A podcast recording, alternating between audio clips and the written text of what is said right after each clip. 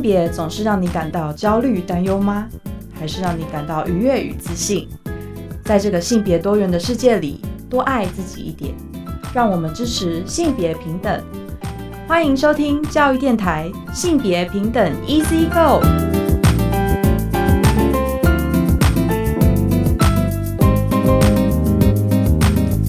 Hello，大家午安，欢迎收听教育电台性别平等 Easy Go，我是文龙。不晓得这礼拜大家过得好吗？今天的节目内容性别大八卦，想跟大家来聊聊，就是同性配偶哦。他们想要领养小孩哦，其实这是在就是四月一号上礼拜的新闻哦，就是由台湾同婚合法即将两年，而彩虹平权大平台呢，跟同志咨询热线协会以及同志家长权益促进会，他们召开记者会来谈一谈就是同志领养的问题哦，而今天的性别。慢慢聊，想跟聊的是性别平等教育季刊第九十期，因为这一期的专题是障碍者的性权。过去我们的节目有稍微跟大家聊过这一题。今天很高兴我们邀请到两位来宾哦，一位是陈博伟老师，高雄师范大学性别教育研究所的老师；另外一位呢是守天使的访谈义工黄雅文，两位来跟我们分享这个议题。我们先进行性别大八卦。性别大八卦，金性美大八卦想跟大家聊聊，就是同性配偶收养子女的议题。其实是彩虹平权大平台、台湾同志咨询热线协会以及同志家长权益促进会，他们在四月一号召开的记者会，而且呢，在记者会的现场也有三组的。同志收养的家庭，还有他们的律师团，他们呢宣誓呢向各地法院提起诉讼，并且邀请提供收出养服务的利息基金会呢来出席支持这个议题。其实呢，就是大家可以就是看现在的同婚专法，因为它的第二十条限制只能收养配偶之亲生子女，就是说如果今天是同性配偶的话呢，如果说假设是 A 好了。A 他有一个就是他的亲生子女，那就是 A 跟 B 结婚之后呢，当然这个 B 呢自然就是这个小孩子的家长哦，父母，而导致呢就是同志无法共同收养就是无血缘的子女。但是如果说他们俩 A 跟 B 结婚了，但是呢他们是没有办法依照同婚专法是没有办法去收养没有血缘的子女，而且呢已经透过单身方式成功收养的同志呢，在合法结婚之后呢。因为呢，这个呃配偶跟孩子呢，他们呢也只是法律上的陌生人，没有办法建立这个亲子关系。而立新基金会呢，他们在记者会上表示说呢，因为他们是作为提供收养跟出养服务的专业机构，而且呢，收养最重要的是对孩子的爱以及亲职的能力，而并不是性倾向。根据他们的服务经验呢，就是同志家庭对于呃养育子女，通常要比异性恋家庭更有准备，因为。那个阻力实在是太大了哦，在收养的程序当中呢，无法与孩子建立侵权那一方，在实务上也会以孩子重要照顾者的角色纳入社工与法院的评估。而立新基金会呢，他们只是说呢，现行的法规呢，严重侵害到孩子的最佳利益。那么除了就是增加日常生活沟通以及行政成本之外呢，万一如果说侵权，就是有一方的家长，他不幸就是呃过世了，那孩子有可能被迫离开熟悉呃熟悉的家，然后再次被这个出养或安置，所以呢，就是孩子在不稳定的环境当中去成长。好，其实呢，大家如果还有印象的话，就是前一阵子有知名的经纪人跟他的同性的嗯伴侣哦，到国外呢去找带领育母。那么历经了各种的这个考验哦，他们终于有了一个自己的小孩。但是呢，有些人就会说啊，这是不正常的家庭啦。还有部分的网友就说啊，他不赞成哦，开放同性配偶收养小孩，甚至呢反对让同性的伴侣呢有人工的生育。理由是呢，因为呢小孩不能选择父母，被同性恋养的小孩很可怜，同性养的小孩会被歧视。其实先不要管性倾向这个议题哦，小孩不能选择父母，对，每个人都不能选择自己的父母。但是不管你在哪一个家庭，如果他的家庭并不是很健全，不管他是同性家庭、异性家庭，其实都是很类似的状况。而台湾伴侣权益联盟呢，他们解释说呢，有很多领养小孩的异性的父母，其实也是被歧视生不出孩子哦，尤其是像不孕症的夫妻哦。好，在面临各式各样的歧视呢，因为呢，这个社会充满了各种偏见呢，歧视呢，自然就发生在各个层面下哦。那么呢，就是要对抗这个歧视呢，而并不是说呢，啊，同性伴侣被人歧视，所以他们就认为他们就没有资格领养小孩。而伴侣盟呢，他们认为说，被出养的孩子是因为他的原生家庭没有能力照顾，所以我才把这个孩子给出养嘛。那如果未来开放同性，啊，婚姻伴侣哦，他们可以领养的话呢，伴侣们十分乐见。因为呢，同志身份跟能不能成为一个好家长其实没有决定的关联，只是大家会把那个性形象放大来检视。好，这是今天开始跟大家分享的性别大八卦，稍回来性别慢慢聊。性别慢慢聊。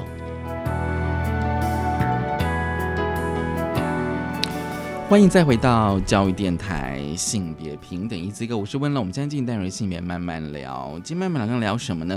今天慢慢聊，我想跟大家来介绍性别平等教育期刊。其实过去，但我们介绍多非常呃多期的性别平等教育期刊，而今天我们想跟大家介绍第九十期，因为这一期的专题真的非常的重要，而且非常特别，就是张爱哲的性性别。研究与教育哦，其实它有一个一个副标，就是论述倡与实作。其实过去在我们节目，哦我们有跟大家就是谈守天使的议题哦。如果大家有印象的话。就是呃，能够支持就是障碍者他们的性需求跟他们的性健康的权益。所以今天呢，我们想要来谈性别平等教育季刊第九十期的障碍者的性跟性别研究教育。很高兴我们邀请到了应该是编者，同时也是作者哦，陈博伟老师。他目前是高师大性别研究所的副教授。陈老师你好，各位听众大家好，我是博伟。嗯，还有就是雅文黄雅文，他是守天使面谈的义工。雅文你好。你好，大家好，我是雅文。今天我们想要来谈哦，就是呃。性别平等教育季看第九十期哦，但是大家哦，就是九十期的内容其实非常丰富哦，因为这一期的专题是障碍者的性哦。可是呢，呃，我想要请大家能够着重在就是第三个部分。可是大家没有觉得说第三个部分哦，其实它呃除了障碍者之外，它有性平学者，还有一些学者专家哦的一些文章哦。但是呢，哦，也许大家有些读者可能会认为说，哎，好像还不够完整。所以今天呢，我想再跟大家介绍另外一份期刊。它虽然是一个学术期刊，但是就是在阅读上其实非常平易近人的是台湾社会学通讯哦。因为第九十一期它也是讲的是障碍者的性，而且它这一期就是呃台湾社会学通讯第九十一期，它的内容其实相当完整。那当然也是哦，我们今天在场两位来宾里面是编者也是作者哦，所以一开始我还是要先请就是。陈博伟老师来跟我们谈，就是呃，台湾社会学通讯的这个专题制作的缘起跟发想是什么呢？障碍者的信。OK，谢谢文龙。会一开始会编这个季刊的时候，是因为我们季刊的前主编就是我们正大的。幼儿教育研究所的张英坤张教授的邀请，那我必须说非常谢谢张老师，还有整个编辑团队，让我们在编辑的过程中其实是非常被尊重的。然后我们编辑他们给我很多的支持。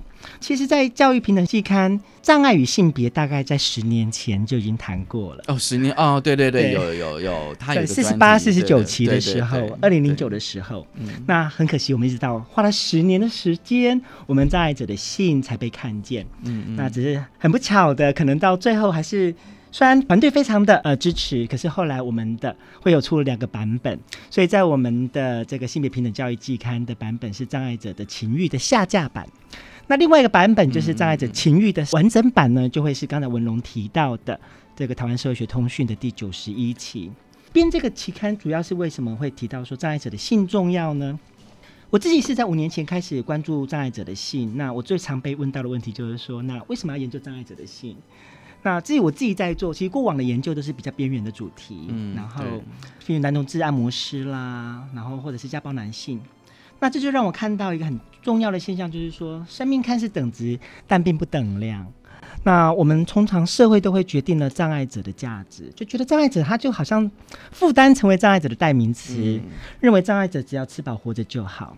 当然有人听到我在做障碍者的信的时候，就说：“博伟啊，有比障碍者的信情谊更重要的事啊。”你为什么要做障碍者的信呢？但是这种看似为你好的换位思考，其实某种程度上仿佛我们比障碍者更知道他们要的是什么，所以会忽略性对障碍者的意义。嗯，所以性到底对障碍者有什么意义呢？我觉得在这几年跟守天使合作的过程中，我就慢慢的感觉到，其实性它是一种生命的动能。它可以让障碍者长出多元的、丰富的生命样貌，嗯，让自己对自己的障碍的生命有不同的想象。我举个简单的例子来讲，我现在是守天使的这个行政义工。有一次我去出任务的时候，服务申请者他是一个需要密集支持的录音族的伙伴，然后我们就访谈说，接受服务之后他的感觉是怎么样？然后他就说，原来我也会射精啊，我也是个正常的男人。这个故事告诉我们说，其实障碍的身体常常提醒障碍者，他们是一个失败的存在。可是因为性这件事。事情可能对自己障碍的身体有不同的想象，因为障碍常常会觉得他们不值得、不够格，所以亲密关系他是不可能享有亲密关系。那其实等一下雅文可以分享，其实性作为一种动能，会让我们的障碍者他可以发展出，比如说想要去自立生活的意念，或者是。与人互动的意念，所以我一直觉得说做这个季刊，我们最想做的目的就是让社会大众可以看到性，其实它不是只是性，它其实是一种生命的动能，让我们对于障碍者可以更理解，他可以对自己的生命有不同的想望。首先，只在服务的过程当中，我们会跟他讨论，就是说你对性的想象，你对于就是生活的想象。那常常有时候我们会碰到一个问题，就是说我们去问他说：“哎，那你期待有有一个什么样的性？”他就没有办法回答。因为很多障碍者其实，在生活中他是没有什么选择权跟决定权的，尤其是他如果是一个需要被大量照顾的人，大家都会讲说，你们首先只花这么多力气去做关于声音障碍者性权的倡议，那你为什么不花这些力气去争取一些，比如说我一个月多补助一千块也好啊，或者说呃我们的什么东西做的比较无障碍也好？可是呢，为什么性这件事情这么重要？因为它就是一个人类的基本需求，不是说你进。止它，它就不会，它就不会出现，或者它就是长出来了嘛？那你要不要处理它？就是说，大家对于障碍者的性的这个态度，也会让人家看到，就是说，你平常是不是觉得障碍者其实是所谓的，呃，加个引号不正常？就你是一个不正常的人，所以你的性也不正常，不是无性的，对，或者说你不需要。然后很多人对于障碍者的称呼会说他是天使。就比方他是漫飞天使，嗯嗯，就是会把他幼童化，或者说会把当然说他是纯白无瑕的，所以性这件事情不能在他们身上出现。这个部分是我们一直想要打破的。障碍者也是人，也是一般的人。那我们要求的所有的权利平等之外，性这件事情是不可或缺的。刚刚就是博伟老师，你有提到，就是有些人会质疑说，哎，还有比情欲或性更重要的事情。但是有时候我也想说，性也很重要啊。对啊，对啊。而且我觉得从小到大，我们最缺乏的应该就是性教育。嗯嗯嗯，就是讲，不管是直立人哦，就是一般人，或者是呃障碍者哦，我觉得就是当。你讲说还有比情欲更重要的事情的时候，我觉得你可以去思考说你自己本身是不是有这样子的呃欠缺哦。好，那其实就是在这个专题里面哦，就是我有发现一个我觉得还蛮有意思，可以值得来讨论，就是那个名词的用法。我除了看就是你们的文章之外，我自己本身也在想，就是说。到底是要用障碍者，还是残障，还是身体不便，还是身体不适这些名词？所以我在想说，你们在编这个专题的时候，应该有去思考这名词的使用。是，其实对于障碍研究来讲，我们现在不用残障或残疾这两个字，因为残在中文的脉络上，好像一种不完整或者是一种残缺的感觉，所以我们会用障碍这两个字。那么用障碍这两个字，主要是来自于社会模式的启发。简单来讲，就是说，我们认为障碍它就是要反对去病理化障。障碍者的需求跟困境，我们会主张说，障碍乃是环境的阻碍，而不是个人的失败。所以简单来讲，或许大家对这样的社会模式有比较大的难去理解的经验。如果你是一个还蛮辛苦的人，如果你是每天都是要为了下一餐在工作的人，然后你现在十七岁，然后你在上大学的时候，然后你可能刚打完一个夜班，然后八点早八的课。那早八的课的时候，你很累，然后趴在桌上睡觉，然后上面前面的老师就说：“你为什么不好好的、认真的念书上课？”然后他其实就会跟你说，我也想好好的念真的上课，可是环境就不能允许我这样做，因为我没有认真这样工作就没有钱。这其实是真实发生在我自己身上的。那这句话的意思就是说。不是每个人生下来都会有这样的权利跟资源，其实可以好好念书是一个非常特权的一种幸福的事情。所以障碍者他们其实强调也是这样。今天他们所谓的不幸运生下来是障碍者的时候，一个讲求公平正义的社会应该要提供支持环境打造，让他们可以潜能呃开发，而不会因为他们生下来是障碍者而局限。就像我们不会因为我们生在贫穷的家庭，就剥夺我们就学或就业的。更好的生命向往的机会，对，就像我们的创办人 Vincent 说的，他说我们以前叫残障，现在叫身心障碍，但是我们的社会环境有变得比较好吗？我们国内的法令从第一步叫做《残障福利法》。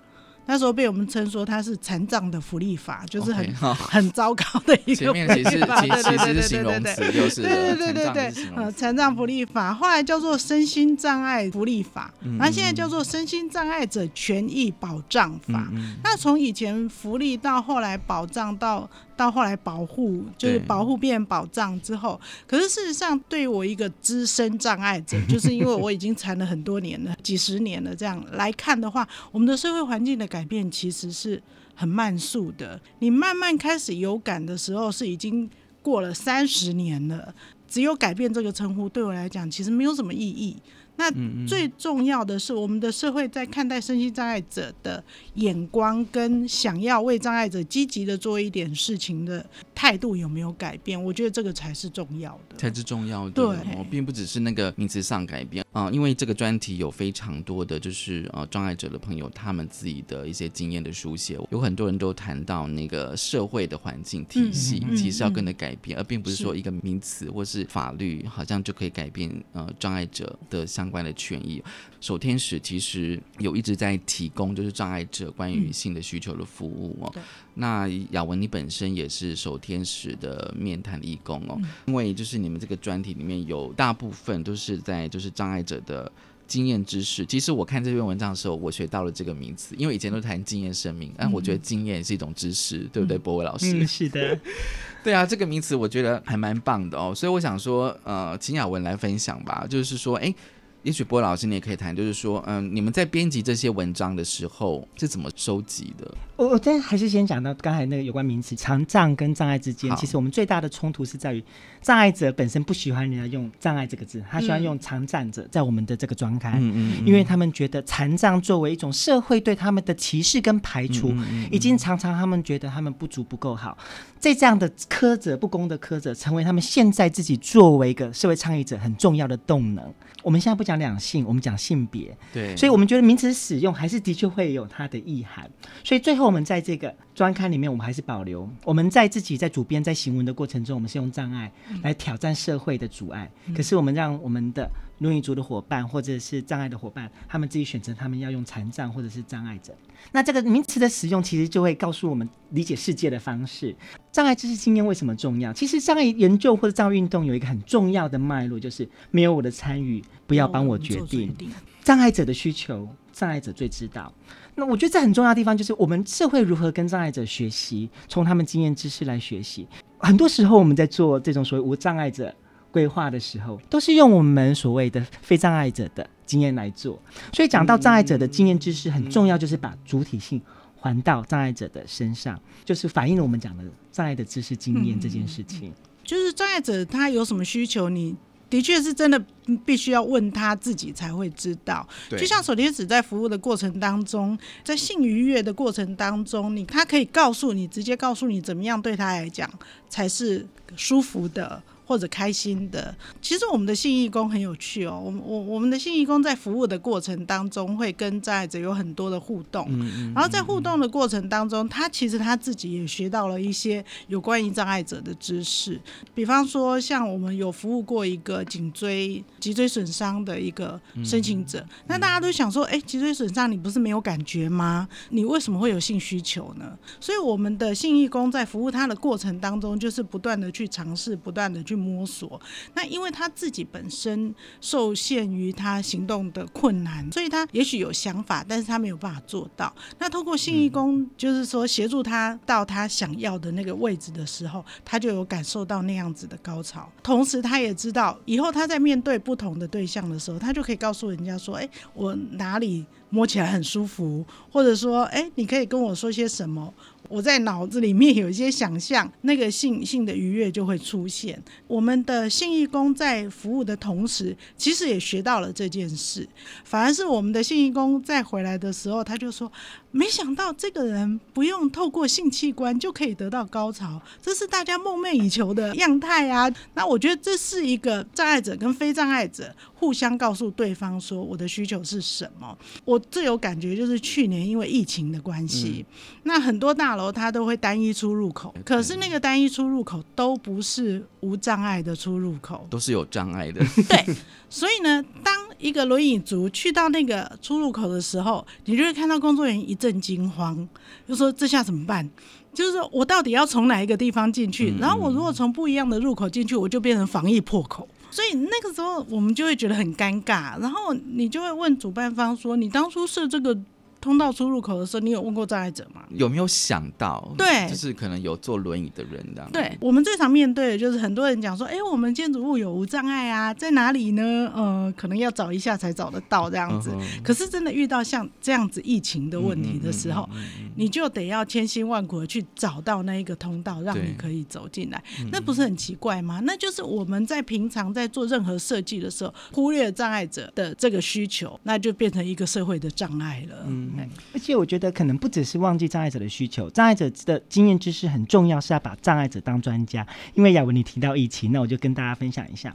我们一直以为疫情的时候，障碍者好像需要密集支持的伙伴，他们一定是疫情下最主要、很辛苦的受害者。可是我之前在跟阳明大学周一新老师一起访谈的时候，我们发现很多需要密集支持的轮椅族伙伴，尤其是肌尾的伙伴，从小到大很担心是肺部会感染，嗯，所以他们对于流感都非常非常的紧张，嗯，所以我们都说。现在台湾很棒是什么？是因为我们有陈时中。可是如果你是基委的伙伴，你需要密集支持的人，你就是家里的陈时中。所以当初那个伙伴就提到说，他刚看到那个过年的时候，他马上就叫他妈妈。其实那时候还没有边界管理，对对。他马上叫他妈妈去买口罩，因为他想说，接下来过年了，中国人应该会到处旅游，疫情就会扩大，对。所以他马上就会超前部署。所以障碍的经验知识就是指。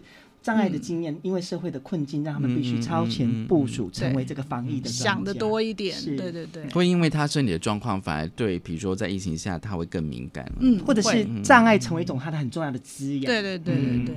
好，我们先休息一下，稍后回来。Open your mind，就爱教育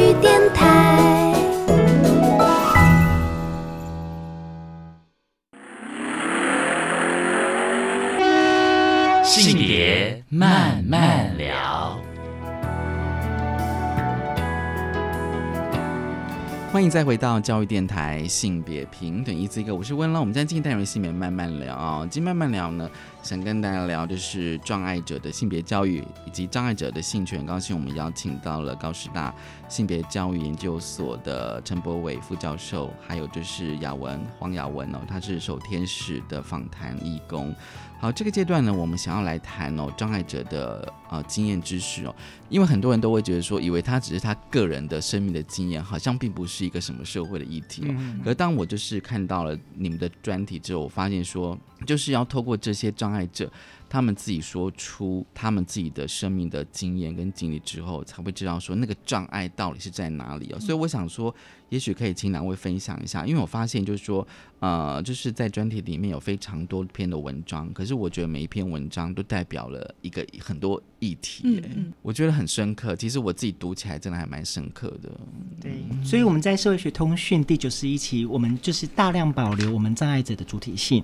那其实障碍者的经验知识，其实是在这几年我跟跟守天使合作的时候，我自己学到一个很重要的概念。我们一直在做社工，会讲到一个叫做需求评估。然后有一次，我就跟 Vincent，就是我们守天使的创办人提到说：“诶，那我们的需求评估是什么？”Vincent 就看着我说：“我们守天使没有需求评估，我们只有支持须知。”我说：“这是什么意思呢？”他说：“需求评估的意思就是说，好像我们一种上对下的感觉，我们比障碍者更知道他要的是什么，他这个要求合不合理。可是支持须知是我们要支提供充分的支持，让障碍者可以享有。”生命的自主的这个空间，我们的守天使非常强调一件事情，就是说，所有的面谈义工一定要是轮椅族的伙伴。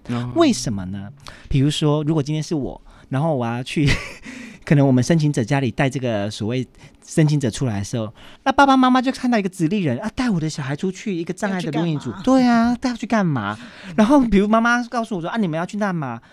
然后。我就没有那个经验知识可以分享。可是如果是一个坐轮椅的伙伴去讲，第一他就会想想说，如果今天我要把他带出来的时候，会有哪些可能遭遇到什么样的社会的障碍，然后会透过这样的经验分享来告诉说我们如何来。我就觉得还蛮有趣，就是说我记得 Vincent 跟我分享过一个知识呃经验，他就说，因为守天使他透过守天使的支持过程中来协助他这个伙伴自立生活。为什么呢？他这个伙伴其实是他在申请的时候他非常的焦虑，嗯，可是 Vincent 就跟他分享他自己在。在自立生活过程中的一些经验，然后告诉他说什么样的困境。所以当我去讲这些事情的时候，直立人去讲的时候，人家想说你又不是障碍者，你讲这个没有坐轮椅，对，知道。而且可能我也我也真的不会去知道这些问题。可是障碍者经验知识很重要，就是告诉我们他们如何从他们困境长出一种生命的动能。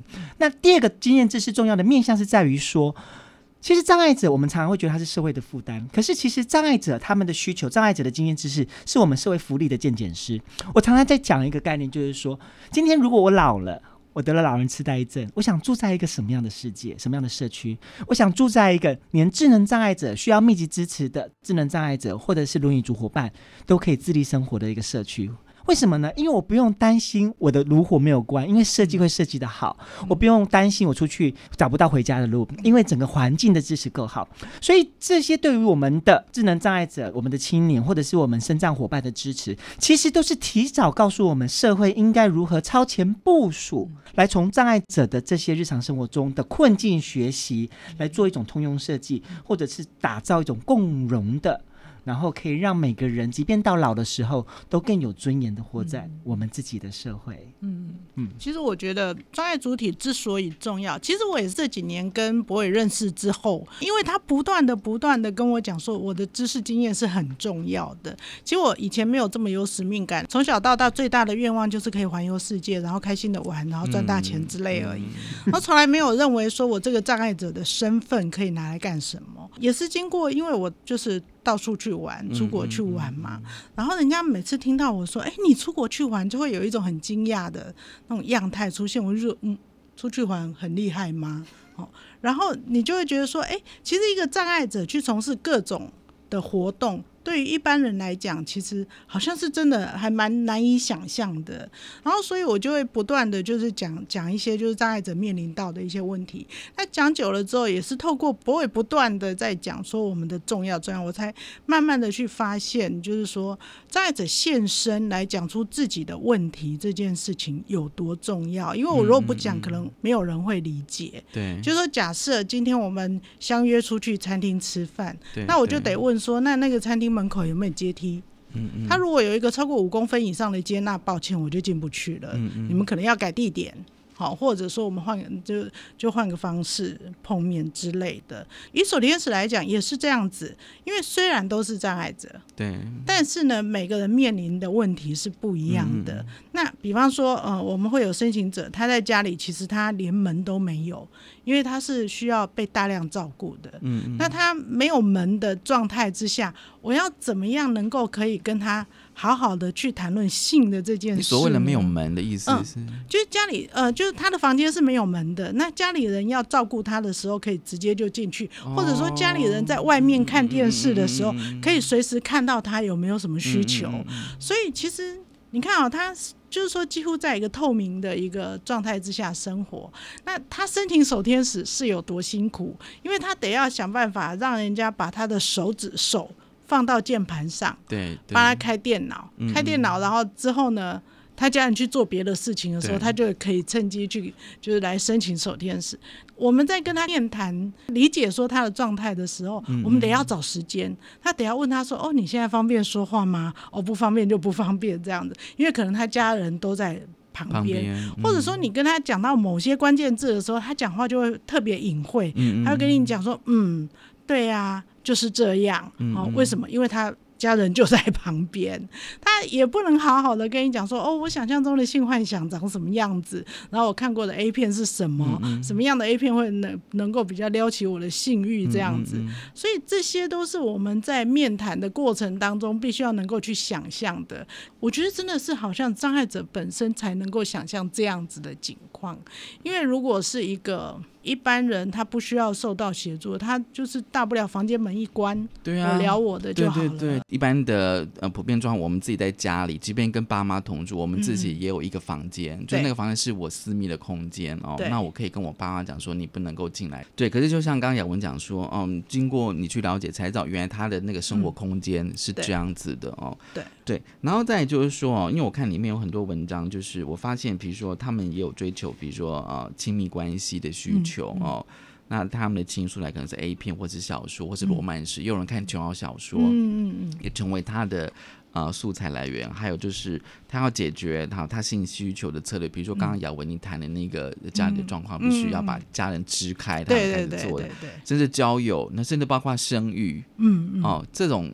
我就觉得他即便是经验的书写，但是我觉得经验当中其实有充满了很多议题，哎，对，其实，在我们青少年成长过程当中，但对于性有什么疑问的时候，都第一个一定是问家长。可是我们的家长会好好的来跟你谈性这件事情吗？看起来好像不会。尤其是这个子女，如果他是身心障碍的子女的时候，那家长就会更惊慌，就想说，惊慌，对他会惊慌啊，他会想说，你成天在家受我的照顾，你什么时候怎么会有性这这件事情出现？嗯嗯你是看了什么？他会想说，那这样子怎么办？我怎么面对他这样的议题？我觉得家长需要的协助其实也算多。第一个就是观念的建立，嗯你必须要认知说你的小孩真的长大了。嗯再来就是说，你的小孩虽然是呃身体上有些不方便，但性这件事情它就是这样长出来了，那你要怎么面对他呢？像呃守天使一直以来哦，每次去服务、哦、都有一种好像在拐骗小孩的哦拐骗小孩，为什么？就我们要瞒着父母，我们不能告诉父母说我们是去干嘛的。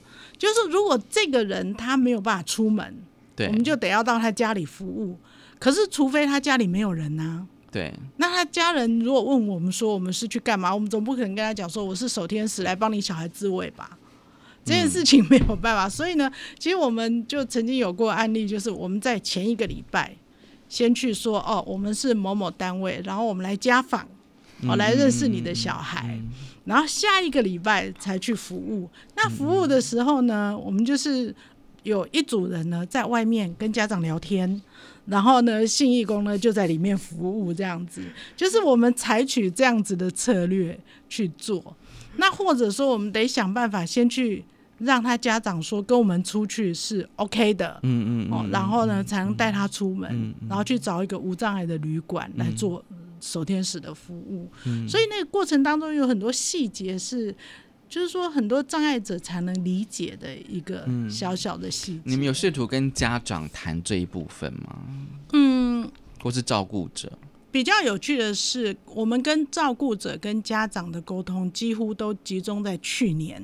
就是去年之前几乎没有案例是说他跟他家长讲好了，说他要申请守天使，但是去年我们就有两个案例，嗯是家长来帮他的小孩申请守天使，啊，对我们来讲真的是一个天大的突破，你知道吗？我觉得说，哦，我们的社会真的开始要朝向这个方向来走了，就是父母可以好好的跟他的小孩谈论性这件事情，然后呢，发现自己。能够寻求守天使的协助，我们也直接到他家里去服务，然后可以跟他的父母好好的谈关于性的这件事情。我觉得这是一个很棒的一件事。对啊，我我觉得雅文提到就是家长也需要支持，我觉得这很重要。然后我们通常在做障碍者的性权的时候，我觉得家长跟障碍者好像是对立的两方。对对对，其实像周一清老师，就是阳明大学卫福所的周老师，他之前在做介入研究的时候，他就发现，哎，其实有时候家长对于性权的支持。改变的态度是最大的。比如说，他有一次就去乡下地方，然后你知道，他就做焦点团体，要告诉人家性健康权。然后那时候他就在讲 WHO。然后讲 CRPD，然后讲性健康权。下面的家长都讲：“哦，WHO 叫你喝哦，我跟他这种代级嘛爱惯，弄爱惯的嘛爱支持哦。”对对。所以换句话说，嗯，其实很多时候，其实不要把家长对视为是不可以对话的对象，把他们的焦虑去倾听他，然后我觉得这可能对话就会产生一种契机。对，尤其他会发现，像我们这次在做呃卫福部的性侵害防治的时候。很多的一开始不敢做或不敢做性支持的这些第一线工作人员，当他们发现他们态度改变，从禁止性教育到支持培力性教育的过程中，他们发现，在支持的过程中，他们的青年、他们的服务使使用者原本的问题开始慢慢的减少，所以他们觉得说啊，如果今天我自己的态度改变，嗯，我让性是可以谈论的事情。OK，那我今天我的青年就不用觉得它是一个没有办法发泄的事情。但是很多第一线的伙伴就会提到说，可是我们现在整个政策啊，整个的制度都没有跟上。我在上课的时候，下面那个青年就在自慰怎么办？我就说啊，这是黄丽雅啊，就一个我自己在做这个智智能障碍性教育很重要的人本的一个启蒙的老师，他就说他自己的小孩是需要密集支持的青年，他就说，对啊，他在下面打手枪的时候，这时候我们动作怎么做？我们就走过去，拿个外套把它盖起来。我们给他两个讯息：第一个，这是你可以做的事情；第二个，这是在你隐秘的时候才可以做的事情。所以换句话说。我们的态度改变的地方，就是如果我们看到性这件事情，觉得它不是问题，而是我们支持的时候，我们就会想到一个方式来支持它。嗯，其实很重要，就是说这会让我们在实物现场很多青年的生活有很大的改变。另外一个具体例子就是说，北欧的例子，在丹麦，他就发现说，他们在这个所谓的养护之家的时候或照顾之家的时候，这个青年他就是我们讲的智能障碍者，他常常会在走廊上面打手枪，你知道吗？他们想说很焦虑，怎么办？这时候怎么办？他就认真观察。哦，他其实不是要打给人家看，为什么？因为他打手枪是因为他喜欢听马路上车的声音。嗯嗯。所以他们就去录马路上车的声音，之后把它放在房间，然后他就在房间里面开始听着这些录音带的声音打手枪。换句话说，这不是可怕的问题。只要我们认为它是可以解决的事情，那它可以解决的前提是我们觉得它这是他的权利，我们应该来支持。嗯，换句话说，它可以是个 win-win situation，它可以是相互滋养、两造双方可以双赢的策略。但前提是我们如何看待性这件事情。前提是我们如何看待性这件事情哦。比如说，有时候我们看一些新闻，比如说刚刚不管是雅文或是博文老师，你们两个举的例子哦。我觉得大概很多人大概都会用惊讶或不可思议，会先惊慌失措，惊慌失措，对哦，比如说可能他就在课堂上自慰这样子哦，那老师可能不晓该怎么处理这样子。可是我会觉得，除了经验知识之外，刚刚就是博文你有提到说那个老师他就用盖的，嗯，用个外套把它盖住，传递两个讯息。我觉得那其实也是一种教学知识的，是传递这样。遇到这种状况，大家可以怎么去做这样子哦？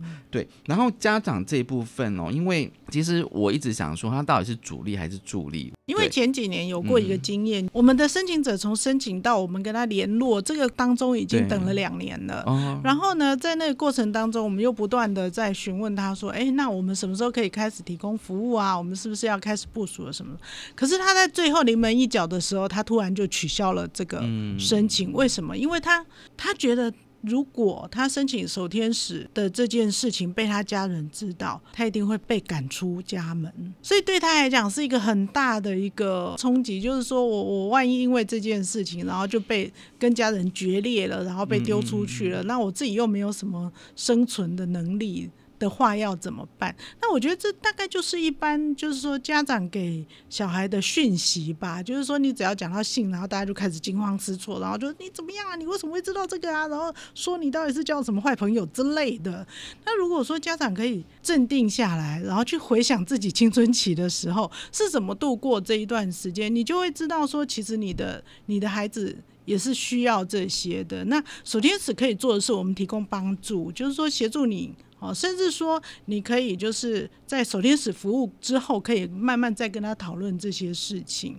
那当然，有些人会讲说，其实这样子是不是会影响到他就是所谓的正常的什么情欲沟通啊、管道什么之类的。但是我觉得哈，就是在手天使提供服务之后，你们才可以慢慢去想象说，在这个过程当中，也许这个人他需要什么更多的一个支持，也许他只要在家里看看 A 片就好了。或者说他呃，也许就是需要出去街上走走啊之类的。我觉得这个就是一个很简单的一个生活常态，只是多了一点东西，加了一点色彩而已。其实。不要这么的惊慌。所以未来守天使有可能发展到，比如说可能是针对家长的，类似像我们希望哎，我们还蛮希望之类的。对，不然你知道吗？我们为了要找无障碍旅馆有多困难吗？其实 如果家里人都知道我们是去提供服务的，我们就在家里服务就好啦，而且还更安全。对，更安全一点。对，嗯嗯。好，我们先休息一下，稍回来。欢迎再回到教育电台性别平等 Easy Go。其实最后呢，我们再跟大家聊就是障碍者的性权。我们邀请到了呃陈博伟老师跟雅文。好，那最后呢，我想说来问一下关于政策的问题。哦，其实嗯，我看完整个专题的文章之后，你就发现说，其实大家都会有提到就是呃性教育的部分。可是大家对于现在的呃关于障碍者的性教育，其实都好像很不满。哦，觉得它是不足的，甚至有很多的欠缺哦，所以我在想说，那要怎么样能够提供，就是说哦，它能够符合就是障碍者需求的性教育，同时也能够提供哦，就是所谓的性健康权益的这个概念的性教育呢？嗯，我觉得首先就是说，在第一线的伙伴，不管是你是现场的老师，或者是你在机构。服务单位支持的这些社会工作人员、专业工作人员，你们的焦虑是很真实的。嗯，因为我们个人的焦虑不是因为我们个人的不足，很多时候是因为国家政策的不支持。我举个具体例子来讲好了，如果今天我们在教育现场，即便我们很有心，我们想提供我们的青年或我们学生性教育，可是会不会被告啊？那我们出错了，谁来保护我们了？那为什么我后心吼雷惊？那这其实不是只有台湾的经验而已。其实，在北欧的，我们看是好像瑞典是一个非常的这个所谓的对于人权障碍人权模范生的一个国家。可是他们对于障碍者的性权也是非常的意志禁止，跟台湾很类似。那为什么呢？因为在瑞典的脉络下，政府是明定。我们专业人士是不能谈性，除非障碍者他可以自己出来讲。OK，那第二个重点就是说，如果今天障碍者我不能自己讲的时候，那我又不说，然后他又不能问的时候，我的需求如何被知道？那即便今天我非常有同理心，看到他有需要的时候，诶，政府会觉得说我跟。障碍者谈性的时候，就想到是性侵，嗯，因为障碍者很危险，所以我今天这种支持就会变成后心很累积。可是，在丹麦是完全不一样的例子哈。丹麦它有很明文的规定，比如说今天国家帮你挂保证，我们提供一个所谓的性支持师的训练方式，OK，清楚的告诉你性的支持可以做什么，也不能做什么。可是大家听到性支持。其实不一定是介入涉及性。嗯，我们提到性支持，不是说我们要去跟障碍者发生性关系。OK，性的模式有很多样，比如说你如何协助障碍者来用自慰套这件事情。像我的受访者就提到说，他其实现在他有需要外劳帮他洗他自慰套的时候，他就很焦虑啊。请外劳帮我洗自慰套的时候，算不算那个性骚扰？对外劳会不会告我性骚扰？那这是为什么呢？因为我们国家政策不负责，以至于我们个人必须承担这种责任，所以国家政策的失责变成我们个人成为这种体制设计的代罪羔羊。但是丹麦他做法是完全不一样，比如说他国家认证就告诉你说，我们可以做什么？我们今天障碍者提出他的性需求的时候，我有权说不要，因为这可能不是我可以专支持的，因为我宗教信仰或是我的专业的训练，可是。我必须帮他持续连接找可以支持他的人，OK？那当然，他也很明文规定说，他不能做什么呢？支持者不能跟障碍者发生性关系，因为权力关系的议题。那还有，只要障碍者他在任何的 moment、任何的时刻，他表现出他不要，我们就不该提供。所以在这个过程中，国家很明文的规定告诉你该怎么做，什么可以做，什么不能做。OK，所以个人就不用承担，但是这样子的高 line 这样的操作的伦理守则怎么来？就是国家必须站在一个肯认性是一个很正常的脉络下，很健康的脉络下，就是我们讲的性健康权。其实大家对性都会觉得很害怕，大家对性都会很焦虑。可是回到我一开始在这广播的时候讲，其实性是一种动能，而且它是一种生命开发的潜能。为什么我会这样讲呢？我常常在演讲的时候，人家问我说：“哎，那我们智能障碍者女生到底可不可以当妈妈？”嗯，我智能障碍者的时候，她当生下来的小孩，谁要来带？这是国家的负担呐，这是我们家人的负担啊，国家还不会照顾，在台湾脉络下还是家人照顾，对不对？我那时候在访谈的时候，就有一个伙伴他在法国实习过，他就说，其实，在法国也有很多的青年，不管是女青年或是男青年，就是我们讲的智能障碍者，他们其实是会当想当妈妈的意愿。那这时候他们就会办夏令营，在暑假的时候把这些伴侣找来，然后在办这五天夏令营的时候，一开始就让这个女的障碍者就会带一个那个假的肚子，后面有那个魔鬼毡，所以一搬下来的时候就会啪啪啪啪啪就会哇哇哇叫，所以就告诉他说，如果这样的话，宝宝就生出来喽。好，啊，他们这个二十四小时都不能拿掉的，要让他们模拟这个所谓那个怀孕的过过程，然后那个其实小那个假的肚子就像小 baby 的这个重量。可是因为我们青年有时候时间观念比较不好，所以算五天，第二天就生出来了。啊，第二天生出来，我们还是要去教他怎么教嘛。对。所以教他怎么教的时候，这时候在旁边的支持者就会伴着穿着这个护士跟医生的方式来教他怎么带小带小孩。可是我们当妈妈不可能就只有喂奶嘛，我们还是要吃饭。所以刚好在吃饭的时候，这个女的青年她生出小孩之后，第二天生出来，然后在吃饭的时候拿胡椒的时候，小孩不小心就掉到地上了。啊！这时候他就哇哇哇的大哭，然后这时候因为掉地上，所以我们医救人员就要进来嘛，所以这些社工他们就伴着这个医生护士样子进来的时候，就给这个小孩急救。那急救完之后，就跟他宣布说小孩死掉了，他就一直哭，一直哭，一直哭。